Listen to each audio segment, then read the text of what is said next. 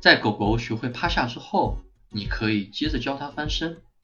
狗狗只有在感到绝对安全的时候才会侧躺或是仰躺着，它们的动物本能告诉它们，随便暴露肚皮是非常容易遭受到攻击的。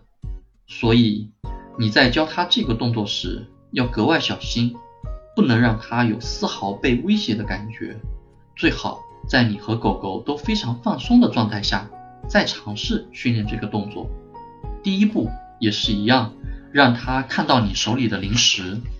第二步，把零食凑到他的鼻子下，然后把手慢慢的从他的肩旁绕到脖子后面，放低一些。第三步，在狗狗紧盯着你手中的食物转身时，它就会不知不觉地放松自己，并露出它的肚皮。这时候我们就可以进行第四步了。你可以命令它翻身的同时，一边把食物奖励给它吃，一边用手轻轻地抚摸它的肚子。通过几天多练习几次，直到它明白翻身也是一个可以得到奖励的动作，就愿意乖乖地执行了。